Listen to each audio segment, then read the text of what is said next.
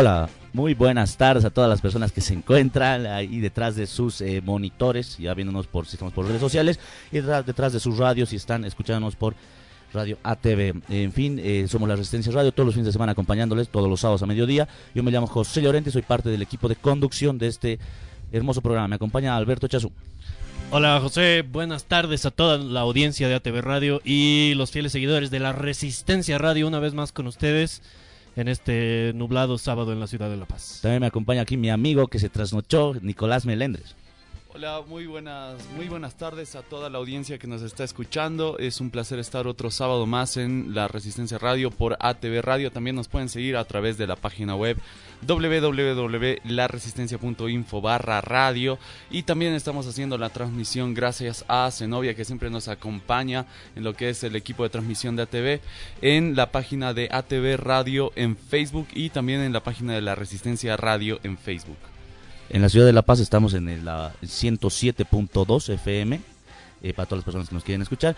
Y en este programa tenemos una hermenéutica diferente a los tradicionales. Nos acompaña una de las resistentes, una compañera que tenemos desde hace mucho tiempo. Ella se llama Camila. Hola Camila, ¿cómo estás? Hola José, hola Nico, hola Beto. Sí, efectivamente, ahora este sábado nublado, como decían, acompañándolos un poco sobre este programa, que se toca un montón de temas, ¿no? Camila es la nueva conductora de un programa eh, paralelo al que tenemos, que se, que se va, las vamos a decir ya los lugares donde sale, las fechas, los horarios, etcétera, lo vamos a decir eh, en la página.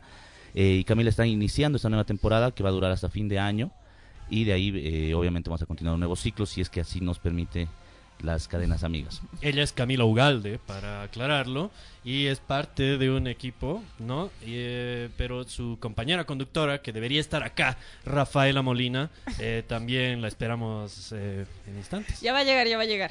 Ya nos va a acompañar. Vale la pena también recalcar acerca de la biografía de Camila Ugalde, Soria Galvarro, que es nieta de también un radialista y periodista famoso, Carlos Soria Galvarro.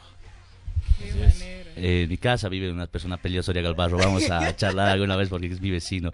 Eh, bueno, eh, Camila, eh, gusto tenerte aquí. Vamos a comenzar con nuestro editorial. Vamos a hablar un poco de los temas que han acaecido esta semana. Ha habido varios tópicos. Las encuestas, Bolsonaro obviamente que siempre está ahí, las múltiples encuestas, las múltiples, múltiples interpretaciones y obviamente las candidaturas políticas que se han dado esta semana. Eh, ha habido tres encuestas, precisamente, que se han dado. Ah, la primera se ha publicado en el matutino Página 7, en el periódico Página 7. La segunda se publicó justamente en esta red eh, ATV. Y la tercera se publicó en RTP. En la primera se le daba los resultados, eh, eran encuestas de elección de voto en el año 2019. ¿No? Eso es lo que tenemos que esclarecer. Era posibilidad de que si usted, eh, si fuera el domingo las elecciones, ¿por quién votaría usted? Intención de voto. Intención de voto. Y se mencionó ahí al expresidente Carlos Mesa, obviamente al, presidente actual, el presidente Evo Morales, se lo mencionó a Samuel de la Medina también sucintamente, se mencionó hasta Tuto Quiroga apareció en las entrevistas, en las encuestas, y bueno, las encuestas arrojaron resultados bastante diferentes, ¿no? No monolíticos. Bueno, yo creo que es un criterio que hemos expresado ya previamente en este programa, que las encuestas eh, bueno, José lo siempre dice, hay que dudar de ellas, ¿no? Porque suelen estar orientadas, suelen estar financiadas y creo que ese fue el, reflejo de eso, fue la primera encuesta salida en página 7 porque hubo una tremenda diferencia con las encuestas posteriores, ¿no? Mm. Eh, bueno, en la primera encuesta, la que menciona José, la de página 7, daba un claro favoritismo a Carlos Mesa o una especie de empate, mucha digamos, igualdad entre la intención de voto entre Evo Morales y Carlos Mesa. Y las posteriores reflejaron algo muy distinto, ya con una, un conocido voto duro para Evo Morales, eh, con una considerable diferencia con respecto al voto para Carlos Mesa, que estaría rondando un 25%, ¿no? En la encuesta de página 7. No, no, no, las posteriores. Ah, la sí, de página, está, la de página 7, ambos aparecen con 30 puntos, básicamente. No, eh, el expresidente Carlos Mesa aparece con 33 puntos, eh, Evo Morales aparece con 31, puntos, digamos. Y obviamente Indecisos llegaba al 16% y todo lo demás se repartía entre los otros candidatos. En la encuesta de ATV se daba al revés el panorama, ¿no? El presidente Evo Morales llegaba a 35 puntos, si no estoy equivocado, y el expresidente Carlos Mesa a 31 entonces había cuatro puntos de diferencia.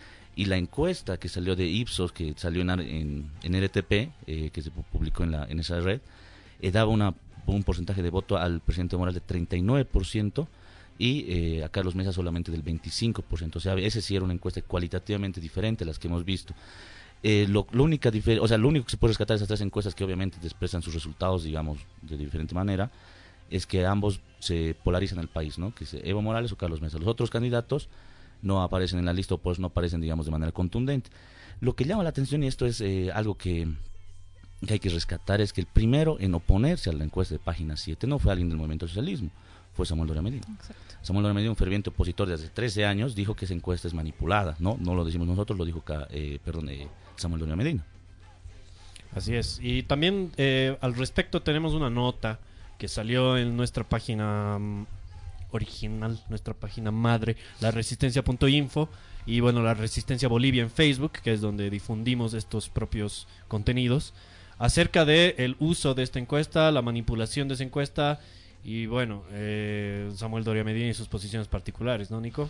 No, claro, evidentemente, eh, como bien lo señalaron, en la primera encuesta de página 7, Mesa arrebasaba, bueno, arrebasaba, ganaba Evo Morales por dos puntos, pero en la última encuesta de Ipsos, Mesa gana, eh, no, perdón, Evo Morales gana por 14 puntos a Mesa. Curiosamente, el día 22 de octubre, si no me equivoco, el, el líder de Unidad Nacional, eh, Samuel Doria Medina, eh, justamente en el programa del periodista Pepe Pomacusi, señala el hecho de que eh, Raúl, eh, bueno, no, necesariamente Raúl Garafulic, pero eh, página 7 habría pasado las encuestas a Mauricio Suárez, quien vendría a ser el asesor y estratega de campaña de Samuel Doria Medina. cuando página 7 le manda los resultados de estas encuestas que había formulado página 7, lo que le habría dicho Mauricio Suárez a Samuel Doria Medina es que habrían cambiado los resultados, que en un primer momento les habrían pasado unos resultados y, otro, y en otro momento los habían cambiado. Samuel Doria Medina, en palabras textuales, lo dice en el programa de Pepe Pomacuse y ustedes pueden ingresar a la página de la resistencia.info donde está el video, dice, página 7 hizo trampa con las encuestas, ¿no? Es decir, es la primera vez que un líder de oposición eh, hace estas observaciones y hace esta afrenta a página 7, ¿no? Un medio de comunicación que antes era enfrentado eh, por el oficialismo, ¿no? Recordemos los antecedentes que hubo con el periodista argentino Andrés Salari y el documental de Cártel de la Mentira. Sin embargo, estos no son los únicos antecedentes de página 7 en los cuales se ha observado sus nexos con lo que es la política y el tema de la ética en la información, ¿no? Para más información los invitamos a seguir lo que es la página de la resistencia.info.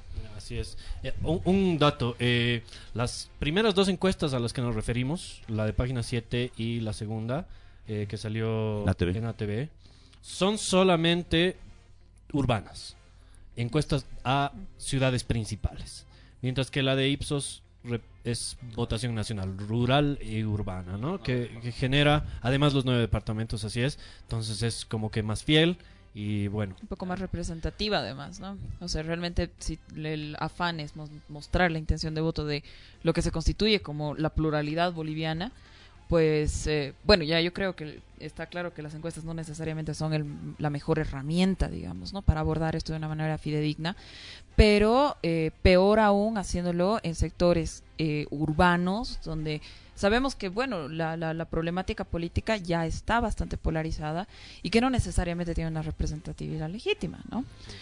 Es bastante interesante y cabe mucho recalcar que eh, lo que decían ustedes de que haya sido Samuel Doria Medina, una persona que tenía al parecer muy buena relación, digamos, ¿no? Con Página 7, en el sentido de que incluso había eh, artículos sobre que las Whoopers eran las hamburguesas favoritas de La Paz. bastante ricas. y que ahora, bueno, se den estos resultados, ¿no? Eh, definitivamente eso llama la atención, ¿no? Hay como una especie de problemas internos dentro de la oposición política o dentro de lo que podríamos denominar un, el bloque político opositor, si es que funcionan como bloque. De todas maneras, eh, como dicen los eh, especialistas en comunicación política, las encuestas sirven para todo, menos para saber quién va a ganar. Entonces, esto sencillamente es una fotografía de lo que es el panorama político actual. Se corrobora la hipótesis que está desde hace 13 años de que Evo Morales sigue siendo el primer, o sea, el candidato que más apoyo tiene en toda la población boliviana. Quizás por eso fue observado también la encuesta de página 7, porque... Eh, en 13 años Evo nunca estuvo debajo de nadie. Mm. Entonces, que de repente una persona que haga un video de YouTube y haya publicado un artículo en un X o Z página haya logrado doblarle a Evo Morales el brazo y ganar, llama mucho la atención. Y el mismo Samuel Doria Medina así lo aseveró. En fin, eso. Eh, justamente ahí la posibilidad de hacer manipulaciones, ¿no? Si justamente tú dices cómo las encuestas sirven para muchas cosas, pero no, para, entender la, realidad, la intención de voto real, ya sea cual sea la elección o plebiscito, hay la posibilidad de manipular y de, hacer, eh, pretender mostrar una realidad más, eh, digamos, acomodada a, a los fines de cada uno. Pero además hemos tenido relacionado a este tema eh, durante esta semana la entrega de libros de militantes eh, de las organizaciones políticas con representación, con personería jurídica ante el Tribunal Electoral. El Movimiento Socialismo presentó 1.800.000 eh, eh, nuevos inscritos. Hubo observaciones en redes sociales y algunos otros periodistas dijeron que hay muchos de ellos son eh, servidores públicos, servidoras públicas que fueron obligados. Si restamos de todas maneras, en Bolivia existe un promedio de 400.000 servidores y servidores públicos. Si restamos los 400.000 servidores y servidoras públicas, igual se demuestra que el movimiento socialismo tendría 600.000 inscritos por lo bajo dentro de su eh, del partido, dentro de sus líneas. Lo que llama la atención, se habla de un decaimiento del movimiento socialismo en términos y en esferas nacionales, sin embargo la militancia demuestra otra cosa.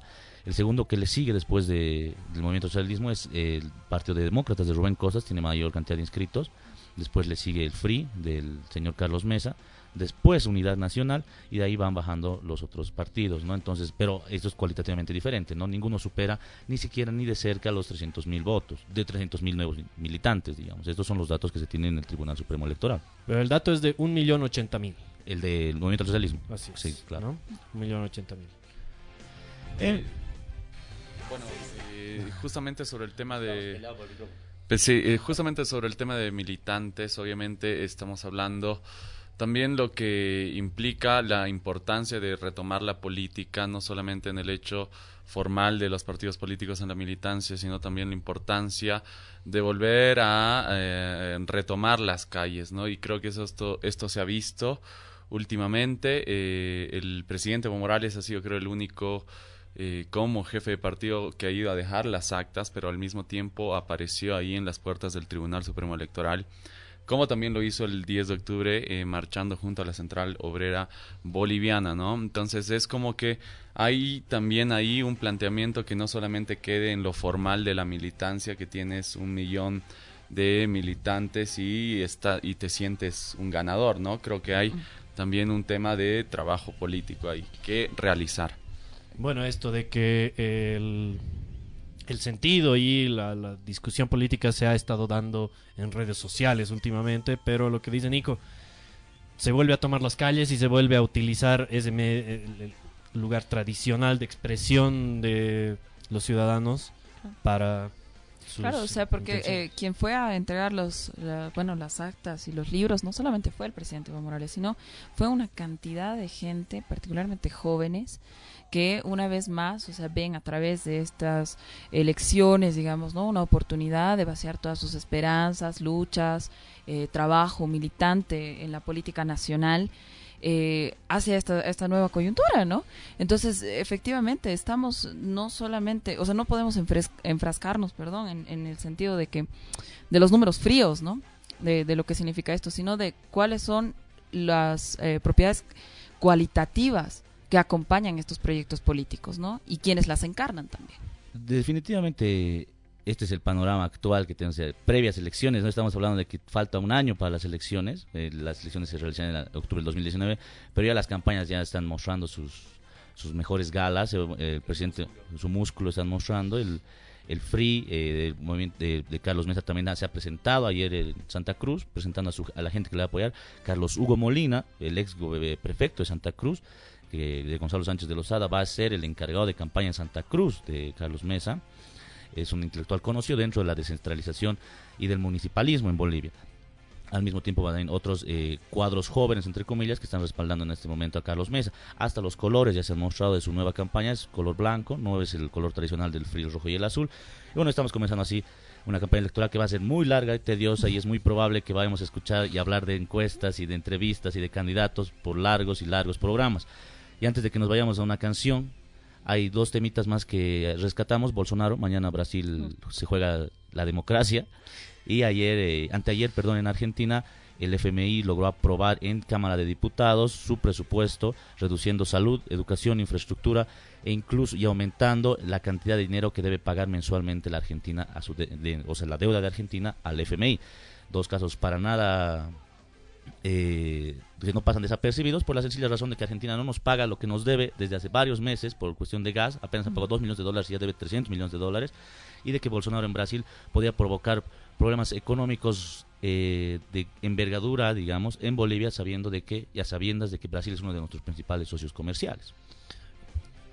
Económicamente para Bolivia y políticamente para toda la región, ¿no? Eh, los dos gigantes del continente, del subcontinente, sobre todo Brasil, eh, realmente el advenimiento del fascismo, ¿no? No hay otra manera de llamarlo. Y bueno, las dos principales eh, compradores de gas, el gas que exporta Bolivia, ¿no? Entonces, como lo decía José, eh, mañana se juega la democracia en Brasil, pero para mí en el continente también, ¿no? Porque es el advenimiento del fascismo en el país más grande del continente, entonces esta situación es realmente alarmante como mujer, eh, Camila, digamos que tienes otra posición en ese sentido, porque Bolsonaro no solo es que critica a... Es un misógino, eh, es homofóbico. Expresa profundamente su, su odio a la mujer, que en el fondo es miedo y al mismo tiempo a los eh, homosexuales. Esto es algo que ya lo ah. hemos repetido constantemente, es a los pobres, a los inmigrantes, a los homosexuales, a los negros, a los ins, a todos. Es xenófobo también, ¿no? Se ha expresado contra los bolivianos abiertamente. Somos la escoria de la sociedad. De la sociedad, del mundo. Y también abiertamente anticomunista fascista declarado, ¿no? es llamado Trumpzinho en Brasil. Lindo nombre. Trumpzinho. Bueno, en fin. Pero además, o sea, que no, no puede caber en la cabeza de que eh, que se llama tras toda la época de dictaduras y de torturas y de desapariciones y asesinatos en Latinoamérica, tú tengas un tipo como Bolsonaro que, pucha, o sea, agarra y conmemora pues al coronel Ustra en, en, Brasil cuando ha sido pues una de las etapas más sangrientas y terribles de, todo el continente, ¿no? Y eso y encima de, obviamente se va a salir del Acuerdo de París, eh, estamos hablando de que uno de los emisores más fuertes también, o sea, es terrible realmente lo que va a pasar. Es, es, eh, es, muy yo estoy muy expectante lo que vaya a hacer, no por lo bueno, sino porque no se sabe lo que va a hacer realmente. Él tiene claro un proyecto de económico de privatización de todos los recursos naturales en Brasil, de todos, sin excepción, incluyendo la selva amazónica, incluyendo el agua, incluyendo todo, y al mismo tiempo de reducir el Estado en términos profundos, ¿no? En términos profundos. Típicamente neoliberales, digamos. Claro, es interesante, ¿no? Fascismo neoliberal, digamos, una una expresión interesante el fascismo, digamos, del neofascismo, podríamos decir, porque teóricamente el fascismo antiguo, si hablamos desde desde Portugal, Alemania, España, etcétera, se habla de centralizar la economía dentro de un Estado fuerte capitalista. Este, al contrario, habla de la liberalización económica, pero en base a criterios homofóbicos, en base a criterios de segregación racial, bueno, ese tipo de cosas que ya las mencionamos. Y por otro lado, pero hay que hablar un poco del contendiente, del el candidato de la izquierda, hablábamos anoche, eh, Haddad se ha acercado en las encuestas, y esto porque, bueno, la votación fue demoledora en favor de de Bolsonaro en la primera vuelta, pero hablábamos de que habían algunos datos especiales, por, por ejemplo, la abstención fue muy alta, eh, las encuestas para la intención de voto para el día de mañana ya los dan mucho más cercanos, y bueno, también seguramente por este rebrote de fascismo, homofobia, misoginia, xenofobia, anticomunismo, etcétera, etcétera, de, Bolsonaro, parece que la encuesta dice 46% para Haddad y 54% para Bolsonaro. Y eso que no se está tomando en cuenta justamente lo que decías, que es eh, el abstencionismo, ¿no? que es muy probable que pueda o revertir esta, esta tendencia o bueno, o en su hipotético caso, si es que la gente realmente no sale a votar, esto se comprobaría y estaríamos entrando en una etapa oscura en la historia de América Latina. Pero además, cualitativamente, por ejemplo, el país lanza un artículo que hace un mapeo de por municipio de eh, en base a temas de raza y en temas de ingreso económico quiénes están votando por Bolsonaro ahora y quiénes, por ejemplo, votaron por Dilma en su momento, ¿no? Entonces, todos los municipios general más blancos del Brasil y los más ricos son los que están votando por Bolsonaro ahora, en contraposición a todo el, sector popular, eh, negro, que es, bueno, la base popular de, de- de- de este país, ¿no? Eh, Una tendencia completamente opuesta a lo que pasaba con Dilma Rousseff, por ejemplo. Y bueno, este, nos tenemos que ir a una pequeña pausa. Vamos a ir con una canción. Yo no quiero dejar pasar el suceso lamentable de los miles de migrantes hondureños que están emprendiendo su camino hacia los Estados Unidos por las condiciones lamentables en su país, luego de que la interferencia de la OEA haya derrocado a un presidente electo democráticamente y actualmente las condiciones en aquel país son lamentables. Por ende, no quiero dejar, no queremos dejar desde acá de la Resistencia Radio eh, de mencionar a los amigos, hermanos latinoamericanos, en este caso hondureños, que emprenden un tortuoso camino, lamentablemente hacia los Estados Unidos, y están cruzando territorio mexicano. Bueno, eh, dedicado a ellos esta canción del grupo mexicano Molotov. Volvemos luego para hablar con nuestras amigas las resistentes. En fin, ahora vamos a hablar directamente de la temática que nos acarrea esta mañana. Estamos hablando, esta tarde, perdón, estamos hablando de eh, las resistentes, de su nuevo programa, de cómo están haciendo. Nos acompaña justamente, acaba de llegar Rafaela, que es la compañera de co-conductora de Camila. Eh, bueno, hola Rafaela. ¿Qué tal? Un gusto, gracias por el espacio. Bueno, bienvenidas chicas. Ah, cabe decir que este nuestro programa de los sábados, La Resistencia Radio, es una expresión de la plataforma La Resistencia Bolivia, ¿verdad? Por eso siempre los llamamos a leer nuestros artículos y visitar nuestras páginas. Y este nuevo proyecto, Las Resistentes, que tiene como conductoras a las dos amigas compañeras invitadas el día de hoy, es una nueva expresión de esta misma plataforma pero ellas lo van a hacer a su propio estilo, ¿no, chicas? Cuéntenos un poquito cómo ustedes ya estrenaron este nuevo proyecto el pasado jueves. ¿Qué tal? Eh, bueno, eh, fue el primer programa, no solo de, las resistentes, sino de nuestras vidas. Había que aclararlo. Eh, fue una experiencia muy interesante, la, la- hora más larga de la hora más lenta, perdón, más rápida de nuestras vidas. Y bueno, estamos muy, muy contentos y, y encantadas de estar compartiendo aquí con ustedes. Que el programa va a ser precisamente para un espacio para generar debate y discusión la más abierta posible para jóvenes, desde un enfoque nuestro, pero en el que todas las perspectivas son. ¿Cuál es el objetivo del programa, digamos, a corto plazo? Incidir en el imaginario de la juventud directamente, porque sabemos que el espectro de la gente que le va a escuchar y les escucha es pues de todo tipo, y el horario también es para todos, es- o los horarios, los lugares, dónde sale y todo lo vamos a informar al finalizar el programa, entonces eso espérenos, pero más o menos cuál es el objetivo que tienen eh, con la gente. El punto yo creo que de esto siempre, como plataforma además que nos hemos planteado, es brindar datos, hechos y análisis crítico al debate, Y eso lo compartimos. Y yo creo que nosotras, eh, desde donde partimos esencialmente como mujeres, como jóvenes y además como ambas formadas en ciencia, eh, partimos de que esto es esencial para un debate real, para un debate constructivo sobre una diversidad de temas. Ahora, dentro de la resistencia y dentro de lo que nosotras hacemos como praxis política, digamos, está claro de que ambas somos feministas, ¿no? Por, por un lado, y que como somos biólogas, también tenemos eh, esas dos líneas, digamos, ¿no? Para, para, el, para aportar al, al debate que se da actualmente, que no necesariamente está centrado. Debe ser un, en un temas hito, importantes. un hito dentro de la comunicación social en Bolivia, porque yo soy comunicador, debe ser un hito que haya dos biólogas conduciendo un programa de radio, digo que siempre han sido de, o deportistas, ex deportistas, políticos, historiadores, etcétera, Y muy etcétera. jóvenes ellas. Claro, además. biólogas no hay. Definitivamente podemos escarbar toda la historia de este país, hasta en las radios mineras. No creo que haya habido, no creo que haya habido biólogas de toda la historia de este país, lo que llama la atención y lo que da una óptica obviamente totalmente diferente a la de la comunicación tradicional de la que yo vengo, digamos, porque es más o menos lo que yo estudié. Y sí, la resistencia rompiendo esquemas, ¿no? Entonces, eh, seguramente van a tratar muchos temas muy interesantes que no se escucha usualmente en la programación de la radio tradicional, ¿no? Al- a- ¿Alguna, ¿Alguna avance, algún adelanto?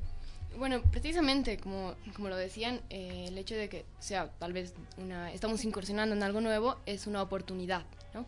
Y precisamente queremos eh, tocar temas desde políticos, desde temas hasta desde políticos hasta ecológicos, es eso en lo que es nuestro fuerte. Entonces queremos tener ese enfoque, ¿no? Ese enfoque de eh, la política desde diferentes medios, eh, la, la, ecología, el cambio climático, eh, desde nuestra perspectiva científica, pero en un contexto político, ¿no? Entonces no queremos separar esas, esos dos aspectos. Por ejemplo, uno de los Eh, temas... un cacho te corto, Cami. Dale, tenemos dale. que ir a la pausa. Ahora sí no es mi responsabilidad. Tenemos que ir a la pausa y al volver. Corta la inspiración. No, ni se imaginen, voy a contar todo el rato. Bueno, volvemos después de la la- pausa. la Yo también le voy a cortar al amigo. Volvemos Volvemos. después de la pausa con el tema eh, de lleno con las chicas resistentes. Volvemos, esto es la Resistencia Radio, son las 12 y 32 minutos. Nos escriben a la página de ATV Radio. eh, Gabriel Rodríguez Olivera nos manda un saludo. También Freddy Orlando Bravo nos manda un saludo. También Gabriel Rodríguez nos dice qué pasó con Raúl Garefoli, con Samuel Doria Medina, dónde se rompió el romance. Kelly Mundaraín también nos manda un saludo. Ramiro Melendres, saludos. Yusuf de Alarcón dice saludos resistentes. Alejandra Salidas, saludos para la Cami, excelente programa. Y Roger Maldonado nos dice buen programa, saludos desde Sao Paulo, Brasil. Bueno, muchas gracias a todos los que nos siguen, a todos los amigos. Es cierto, ahí Gabriel ha habido una ruptura amorosa, ¿no? Entre esa idílica relación que había entre Página 7 y el señor Samuel Doria. ¿Qué habrá pasado allá? Hay algunos problemillas internos. Bueno, le mandamos un saludo a Eduardo Lonhoff, más bien, eh, nuestro uno de los conductores de este programa, que nos dijo que tenía trabajo, Trabajo. trabajo y que no podía asistir. Bueno, lo entendimos, por supuesto, porque cuestiones laborales siempre son de esa manera. Sin embargo, eh, vamos a hablar seriamente con él después de las conductas que está haciendo en redes sociales. Parece que le está pasando muy bien. Parece que su trabajo es muy bueno. Así es, entonces un saludo de todas maneras para él, un abrazo eh, para eh, aquel coconductor que se encuentra realizando actividades sociales. Bueno, eh, ahora sí le entramos de lleno a nuestro tema del día que es charlar, conocer un poco a nuestras amigas las resistentes Camila y Rafaela y charlar un poquito acerca de lo que va a ser su programa. Eh, antes de que nos fuéramos a la, a la pausa, cortaron un poquito el hilo en el que estábamos. Así que si quieres completar, Cami. Ya, súper. A ver, eh, más o menos abordando lo- el tema que preguntabas, ¿no? Uno de los temas así que puede ser interesante es que precisamente resume, creo, de mejor manera cuáles van cuál va a ser el enfoque que vamos a dar. Queremos hablar sobre la geopolítica del cambio climático, por ejemplo, ¿no? Que es uno de los temas que precisamente agarra y te permite una evaluación, eh, ponte, ecológica, ambiental, ¿no? pero obviamente entendiendo el cambio climático como una problemática del desarrollo que además es altamente política, ¿no? Entonces, este como uno de los puntos, pero además eh, habíamos pensado como va a ser solo hasta fin de año, una vez a la semana, entonces tenemos un cierto número de temas ya acordados. Eh, queremos hablar también sobre qué es el vivir bien en Bolivia y particularmente desde las ciudades, ¿no? O sea, lo hemos constituido como un tema tan abstracto y tan lejano quizás de, de la vivencia cotidiana eh, y obviamente de- también dentro de hasta dónde lleguen las políticas públicas y demás, que necesitamos debatirlo y abordarlo. ¿Qué más, Rafa? Eh, precisamente ese tema del vivir bien es otra cosa importante porque es la alternativa que plantea Bolivia a la visión de un desarrollo, ¿no? Es decir, en general se ve el desarrollo como el objetivo.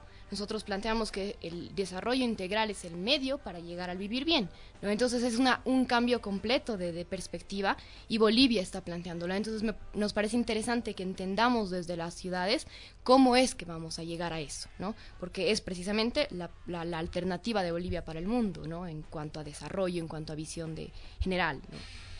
La propuesta boliviana, ¿no? A, a mí me parece muy interesante el enfoque que está tomando el, el programa de las resistentes en el ámbito justamente del vivir bien y lo que es el medioambientalismo y el ecologismo. Justamente después de que se hayan publicado las encuestas de valores de la juventud que publicó el CIS junto al UNFPA y UNICEF, En la vicepresidencia. en la vicepresidencia donde se rescató sobre todo en la juventud la importancia de lo que es son estos valores del cuidado del medio ambiente y lo que es el vivir bien no entonces eh, creo que el- este programa de las resistentes va a ser un gran aporte no solamente teórico sino práctico y a partir de experiencias en lo que es eh, sobre todo en las ciudades lo que es el, cuidado de el medio ambiente no En justamente esa en- encuesta, en- esa entrevista, bueno, esa encuesta y entrevistas que hablaba eh, Nicolás, eh, se menciona que de 12 a 17 años, la encuesta se realizó en adolescentes de 12, de 10 personas, 7 participan en cuestiones ecológicas, 7 eh, se preocupan directamente por el medio ambiente. Y 3 de estos 7, o sea, la mitad de estos 7 eh, adolescentes, estamos diciendo de 12 a 17 años, activa, participa activamente en colectivos de medioambientales de cualquier naturaleza. Puede ser desde el cuidado y la plantación de árboles, qué sé yo, hasta eh, la difusión de información en referencia a estas temáticas. Entonces, es un tema eh, estructural actualmente, la preocupación de la juventud en relación al medio ambiente, a la ecología, al ambientalismo y a todas estas cuestiones, todas las diferencias también que esto acarrea, es fundamental y es además eh, bastante llamativo ¿no? en una generación nueva que está viniendo con nuevos valores. Además, una explicación, digamos, eh, que provenga no solamente desde las ciencias sociales, sino también desde las ciencias naturales, ¿no? Acerca de conceptos que quizás han sido demasiado abstractos en el pasado, por ejemplo, lo del vivir bien, ¿no?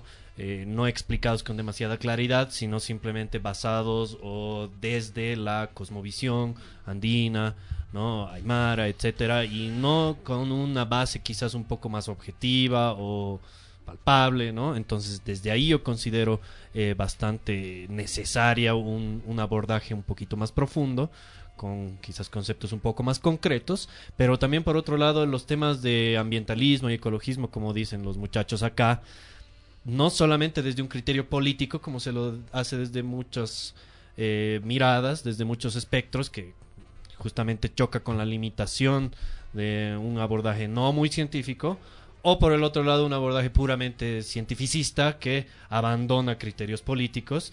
Entonces yo, por mil cuenta, muy interesado en escuchar aquellos programas en los que van a abordarlos desde ambos criterios. Justo, ya, un programa va a ser eh, precisamente abordando estas preocupaciones que, que, dicen, es eh, el ecologismo versus el ecosocialismo. O sea, ¿qué estamos hablando?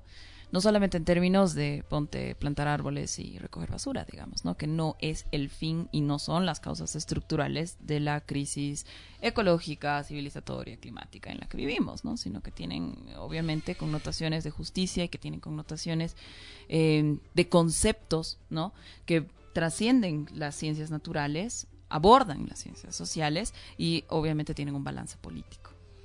Además, precisamente eh, lo que queremos es eh, ver esta integralidad del problema, no, no solamente eh, como un tema ambiental, como mencionó, como plásticos, etcétera, sino como un tema integral, incluso incluyendo particularmente cuando se habla de bosques, así a pueblos indígenas, y lograr que las personas que están tan involucradas, como lo dice esa encuesta, con el medio ambiente, con la plantación de árboles, se involucren también con temas como estos, que están tan relacionados al medio ambiente, ¿no? O sea, en realidad tan relacionados al ecosistema, a nuestro sistema general, como los pueblos indígenas. Y para que no, como en un evento que tuvimos ayer, o sea, haya gente que termine diciendo a los pueblos indígenas, no usen bolígrafo porque es desarrollo, volvamos a las pinturas rupestres, ¿no? O sea, a los indígenas, ¿no?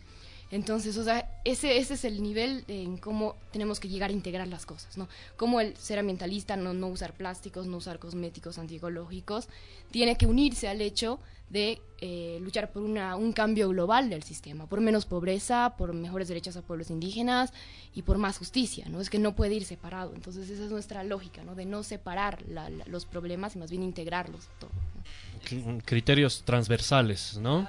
Algo muy similar a lo que hacemos acá en la Resistencia Radio desde hace tiempo, donde pretendemos, mediante un eje político, eh, juntar los temas históricos, sociales, eh, pero bueno, tenemos la falencia ahí en la parte científica, que es la parte muy interesante donde van a desarrollar las chicas. En cuestiones de ecosocialismo, justo lo que estaban mencionando, eh, se habla mucho de que, bueno, desde el ecosocialismo, que no puede existir capitalismo verde.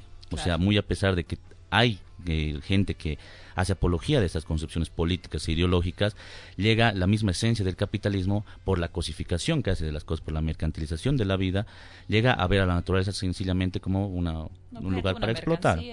¿no? Entonces, el ecosocialismo apunta más bien a criticar de raíz y este, este, tipo de cosas estructuralmente, digamos. Y no cerrarse, obviamente, no digo que es malo, digamos, en, en el eh, prohibir que se bolsas de plástico, por ejemplo, ¿no? Prohibir el uso de bolsas de plástico, que por supuesto es una medida acertada, pero que no es estructural. Si va acompañada con una concepción ideológica mayor, integral, como puede ser el ecosocialismo, digamos, esta tendría otro sentido que lo tendría en un capitalismo verde, por decirlo de alguna manera. Con mucha relación a la intención de los países industrializados y las potencias industriales de pretender que eh, los países de la periferia no se industrialicen, eh, digamos que rebajen sus emisiones, por ejemplo, de dióxido de carbono, mientras ellos continúan emitiéndolas como si hubiera una paridad, como si fuera lo mismo, etcétera. Exactamente, y ahí ha sido un quiebre muy, muy importante la posición boliviana sobre eso, ¿no? O sea, efectivamente nosotros como país de la periferia y a través de toda la época neoliberal, la posición que tenemos en torno a eh, el cambio climático, ¿no? Ha sido, bueno, el mecanismo de desarrollo limpio, que es esto lo que dice de pagar a otro país eh, que no está desarrollado porque no tale sus bosques y no emita dióxido de carbono pero eh, es pues completamente injusto, ¿no? Es eh, una analogía que, que eh, me ha parecido interesante ayer, era esa de que, bueno, o sea, está todo el mundo en, en, una fiesta, van, se comen todo y al final se van de la fiesta y recién los que están llegando tienen que pagar la cuenta. Y es esa la actitud que se toma hacia los países en desarrollo actualmente, ¿no? O, sea, los, van a pagar los que no han comido, digamos. Exacto, exacto. Qué buena cosa. Y bueno, eso enmarcado en, en, la dependencia, ¿no? Económica. Claro, transferencia de tecnología, conocimiento, etcétera, sí, efectivamente. Otra temática que van a tocar, según tengo entendido, además de la geopolítica y el cambio climático, que es una de las temáticas, eh, ya la tocaron una que era la democracia en América Latina, también van a tocar tópicos en relación al feminismo y en relación a concepciones feministas, digamos, ¿no? De la vida. Más o menos nos podrían dar un esbozo de cuál es la perspectiva que piensan tocar, o de qué manera seguramente van a tocar de múltiples maneras, sin embargo, digamos, algo para que la gente pueda estar interesada, pueda escucharlas. Eh, bueno, eh, uno de los, de los temas es más o menos feminismos en Bolivia porque entendemos que no se puede hablar de un tipo de feminismo, ¿no? sino de varios. Y además, eh, o sea, ese es un tópico, ¿no? Uno de nuestros programas va a ser centrado en todos los feminismos, en su desarrollo, en cómo surgieron, en cuáles son las diferencias, cuáles son los conflictos entre estos tipos de feminismos y finalmente eh, cuáles podrían ser las perspectivas para nosotras como mujeres, para personas que quieran militar. Pero además creemos que lo importante es transversalizar el tema, ¿no? Entonces queremos eh, lograr que las personas logren identificar en la vida cotidiana, en eventos eh, concretos, el, patriarcado, si quieren, no el machismo. Entonces, para juntos darnos cuenta, ¿no? Porque si nosotras mismas estamos en ese proceso de deconstrucción de nuestro propio, de nuestro propio sistema, de nuestro propio machismo, entonces estamos en ese proceso conjunto con el resto, ¿no? Y queremos de esa manera de forma transversal a los programas, identificar esos detalles, eh, esos, esos violencias sutiles y para que juntos lleguemos en realidad a la conclusión de qué es feminismo, como queremos el feminismo en Bolivia. Yo creo que lo más importante cuando hablemos de feminismo es desmitificar el tema, ¿no? O sea, generalmente es como que demonizado, las feministas están locas, son así súper rayadas, y etcétera. Feminazis. son unas feminazis, exacto. Entonces, claro, o sea, en realidad es para poder abordar este tema necesitamos plantearnos, sin siquiera mencionar, si quieres, ¿no? la palabra feminismo, hablar simplemente sobre igualdades, equidades, hablar un poco sobre la reconstrucción y las bases históricas para este tipo de, desigualdad social e injusticia social, y de ahí construir con la audiencia, ¿no? Como en realidad lo más justo es, son estas perspectivas, ¿no? Y así quieres imponerle nombre, pero eso es lo importante, desmitificar el tema yo creo que con Alberto, Nicolás, con Eduardo y con muchos otros vamos a ver atentamente ese programa porque nosotros también tenemos que deconstruirnos, a ver sin darnos cuenta tenemos actitudes machistas, bueno, a veces bastante cómodas, pero es obviamente son reproducción de, determinados tipos de opresión, ¿no? Que debemos irnos sacando si es que realmente vamos a revolucionar las cosas o las queremos cambiar eh, estructuralmente. Espero tomen nota. Compromiso ahí, claro, Nicolás. No, sí, totalmente de acuerdo, ¿no? Y es, Especialmente. Es, algo, es algo que nos transversaliza y va más allá también de nuestras voluntades por el hecho de que es algo culturalmente arraigado, ¿no? En nuestra sociedad. Justamente estábamos viendo también dentro de esta encuesta de valores y es impresionante cómo en estos ah, adolescentes que van a ser la próxima juventud todavía perviven esas formas de pensar eh, patriarcales, eh, conservadoras respecto al rol del varón y la mujer en la sociedad boliviana, ¿no? Es impresionante. Y en la familia. En la familia, ¿no? Entonces, es algo que también hay que irlo trabajando, ¿no? En, ese sentido cultural, educacionalmente, comunicacionalmente y políticamente, ¿no? justo lo que hablaba Nico, voy a hacer hincapié en una cosa bien pequeña. Que los adolescentes de 12 a 17 años, o sea, dentro de sus valores, digamos, que los reproducen, hablan de que el 50% de los adolescentes en promedio, ¿no? Es un poco más, un poco menos, dice que si una mujer se embaraza es su entera responsabilidad. O sea, jóvenes de 12 a 17 años, si está en la encuesta, les voy a... Ahora, algunos rato vamos a hablar de todos los datos en precisión, con precisión, digamos Dice que sí. 50% dice que sí, en efecto, es problema de ambos, ¿no? De la pareja que decidió tener relación sexual. Pero un 50% dice que es entera responsabilidad de la mujer y que debe tomar en cuenta y debe cuidarse. No el hombre tiene que cuidarse, la mujer debe cuidarse y eso es lo que piensa esta encuesta. Entonces, hay que decir que estructuralmente, sin darnos cuenta, porque lo no hemos naturalizado, tenemos este tipo de conductas que son dañinas, obviamente, para la sociedad, porque no puede existir, sociedad democrática con un criterio en el que tú dices, bueno, la mujer se embaraza y es eh, su responsabilidad, digamos, eso no es democracia, por lo menos un tipo de democracia. Claro. Son los criterios arrastrados por las ideologías dominantes, hegemónicas, ¿no?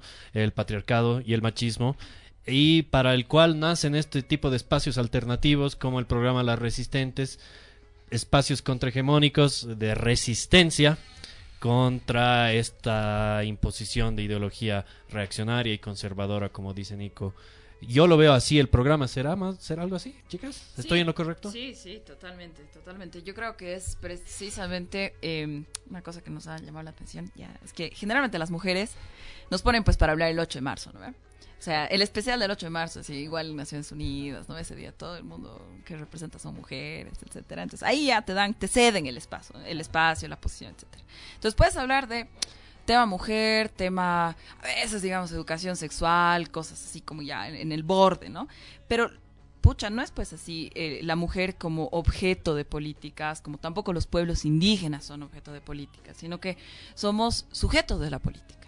Y precisamente nosotras, o sea, vamos a abordar desde lo que obviamente nuestra, nuestro, de donde conocemos más, eh, como ya habíamos dicho, pero también vamos a abordar otros temas, porque como ciudadanas, como bolivianas, como jóvenes, estamos metidas, estamos preocupadas por el devenir político y el devenir social, económico de nuestro país y tenemos una opinión y tenemos un análisis al respecto. Eso me parece genial, ¿no? No encasillarse y etiquetarse bajo una sola lucha bastante particular. Precisamente, por ejemplo, uno de los temas eh, que vamos a tocar después es Marx en, en Bolivia, ¿no? Y es una, una perspectiva desde nuestra formación quizá algo diferente, ¿no? Además de entender, entender a Marx no solo de una perspectiva contextualizada a nuestro país, sino además también contextualizada incluso al tema del patriarcado. ¿no? Por ejemplo, Silvia Federici, una, italiana, era marxista y aborda el tema de cómo el capitalismo y el patriarcado no están tan juntos, entonces hace ese enfoque histórico desde la quema de brujas de cómo se relaciona el tema de mujeres con el tema del capitalismo y cómo entonces Marx, con toda su lógica de producción y reproducción, entra en esto. ¿no? Entonces, igual es ese otro enfoque que planteamos para entender a Marx en Bolivia y Marx en nuestros contextos con toda su nuestras desigualdades y problemas. Ese libro se llama Calibán y la Bruja. Calibán y la Bruja, sí, yo lo leí, es muy bueno, es materialismo histórico desde el feminismo, una visión así enriquecedora desde todo punto de vista. Algún día vamos a sortear libros en el programa, es uno de nuestros sueños, solamente tenemos que pedir permiso al ATT, ese es el, ese es el pequeño problema. Burocracia. Eh, burocracia de todo lado. Bueno, en fin, de esos temas, Marx, va a haber feminismo, medio ambiente, democracia, eh, una variopinta cantidad de temas y llamativos totalmente, ¿no? Y abordados de, la juventud para la juventud es aún mucho más llamativo. Así es. ¿Algún otro tema interesante que, que podamos charlar? Bueno, está también pues el tema, ¿no? Que nos tiene a todos ahí coyunturalmente sobre discutamos realmente qué significa la democracia en Bolivia. ¿no? El primer programa ha sido Construyendo la Democracia en Latinoamérica, donde hemos abordado históricamente y desde diferentes regiones y obviamente también desde Bolivia un poquito, ¿no? Cómo, cómo ha sido la historia de las dictaduras, qué significa ahora la participación, hacia dónde estamos mirando, qué tipos de democracias vemos en el país eh, y a cuál tenemos que apuntar. Y obviamente es importante bajo, no solamente bajo la coyuntura actual que venimos acarreando desde los últimos dos años, eh, pero sino también hacia miras de unas elecciones que son vistas como la máxima expresión democrática todavía bajo el sistema electoral en el que vivimos, pues cómo vamos a construir, profundizar esas democracias que ya están en la Constitución, ¿no? que ya estamos, que ya las tenemos en, como en, un marco legal, pero que al mismo tiempo eh, nos falta pues en esa implementación diaria, clara, de participación y de inclusión de diversos sectores.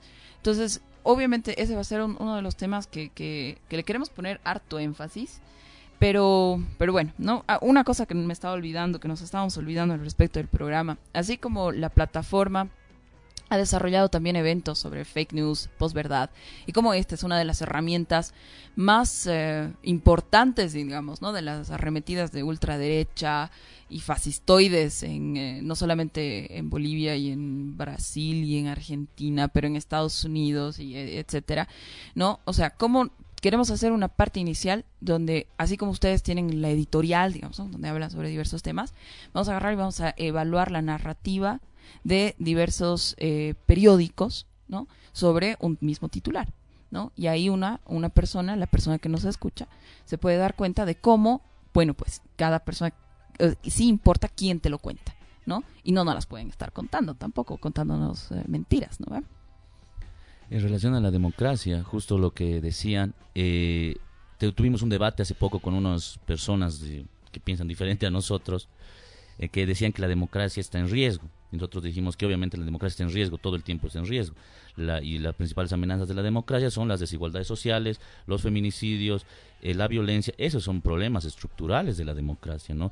Y como hablan de las democracias en Bolivia, eh, no solo podremos reducirnos obviamente al voto, sino a aspectos estrictamente jurídicos, institucionales, ¿no? Como que haya un referéndum para X política pública, sino al hecho de que haya menos eh, violencia hacia las mujeres, haya menos desigualdad social y económica, haya mayor acceso a los servicios básicos, que eso es más o menos lo que podría entenderse como democracia de una manera holística. La redistribución de la riqueza, ¿no? Nico. Eh, no, sí, totalmente de acuerdo. Creo que la propuesta que están haciendo Camila en su sector de, de, Ojo al Charque que nos estaba comentando, que es justamente la, la, la, la revisión de los titulares en el periodismo es algo sumamente importante también para hacer un, un monitoreo de cómo se aplica la democracia y la libertad de expresión que a costa de la libertad de expresión también eh, llevamos a lo que es la desinformación. Pero al mismo tiempo, en torno a estos temas de democracia, recientemente el vicepresidente Álvaro García Linera hizo una exposición para un congreso de salud que hubo donde justamente explicó todos estas, eh, estos parámetros de lo que es una democracia en revolución. Sin embargo, hizo también hincapié en la responsabilidad de los gobiernos progresistas en lo que es la necesidad de la narrativa, la creación de ideología y la fuerza moral, que algunos procesos eh, en la región no mencionó eh, cuáles, por el simple hecho de que no puede tampoco hacerlo, él mismo lo dijo, pero también hubieron problemas en lo que es la ética de la gestión pública, ¿no? Que hubo esos problemas dentro de los gobiernos progresistas, ¿no? Entonces, en parte también los riesgos de que sucedan fascismos hoy en día eh, como el de Bolsonaro en Brasil, es, no es solamente el hecho, como dice José, el tema de las desigualdades sociales, que sí es un factor que es antidemocrático, sino también el hecho de que los procesos de izquierda tienen, tienen eh, una responsabilidad importante en lo que es la ética de la gestión pública y la moral en los procesos progresistas. Son las 12.55, chicos, tenemos que ir cerrando. Así es, entonces, chicas, eh, un mensaje a, a la audiencia para que la sigan. Eh, bueno, primero invitar un poco a ese debate porque además va a ser bien interesante. Primero porque queremos generar realmente debate con gente así y porque nosotras mismas tenemos posiciones no tan eh, similares, no tan parecidas en ese sentido de la democracia. Entonces va a ser una discusión interesante, espera, esperamos. Los invitamos a todos a seguirnos en la radio los jueves de 9 a 10 de la noche. Nosotros, eh, hoy nuevamente el micrófono lo mueven. Yo quería decir antes de irme, me tengo que despedir, yo con esto me despido, después las chicas se van a despedir, también todos, eh, que Raúl Estilismo se encuentra en la avenida 6 de agosto, en la esquina Rosendo Gutiérrez, en el edificio Jardiel, en el Mezanine 1, en Sopocachi, y si quieres hacer reservas o eh, informarte de las actividades que realiza Raúl Estilismo y Cristian Ruiz, puedes llamar al 241-5554 y al 705-91-362. Yo me voy con eso. Eh, quiero mandar saludos, nos escribe Liz, eh, Miki Ledesma, también Carlos Yuri, eh, Ilsen Castillo y Fabricio Armando Camacho Yujra y eh, Israel Flores nos están llegando muchos mensajes. Javier Badani igual. Saludos a todos los que nos siguen en redes sociales. Eh, sigan la página de las Resistentes en Facebook, es, ahí las van a encontrar a las chicas. Es una nueva propuesta interesante. Soy Nicolás Melendres. Nos vemos el próximo sábado, Beto. Así es, las Resistentes haciendo combate a las fake news, la posverdad y contra ideología conservadora. Esto ha sido un placer para nosotros tener las chicas. Gracias por venir. Llamamos a todos entonces a visitar su página web, como decía Nico, Las Resistentes. Listo, gracias chicos. Eh, mi nombre es Camilo Ugalde. Como decían, parte de Las Resistentes, un nuevo programa, nueva apertura y ya van a estar con más noticias sobre cuándo y cómo. Eh, soy Rafaela Molina, muchas gracias por el espacio, parte de Las Resistentes. Estaremos esperándolos entonces los jueves las de 9 a 10 de la noche en Herbol. Bueno, muchísimas gracias. Esto ha sido La Resistencia Radio. Eh, mi nombre es Alberto Echazú. Estaremos el próximo fin de semana, el día sábado, como siempre, con ustedes. Hasta luego.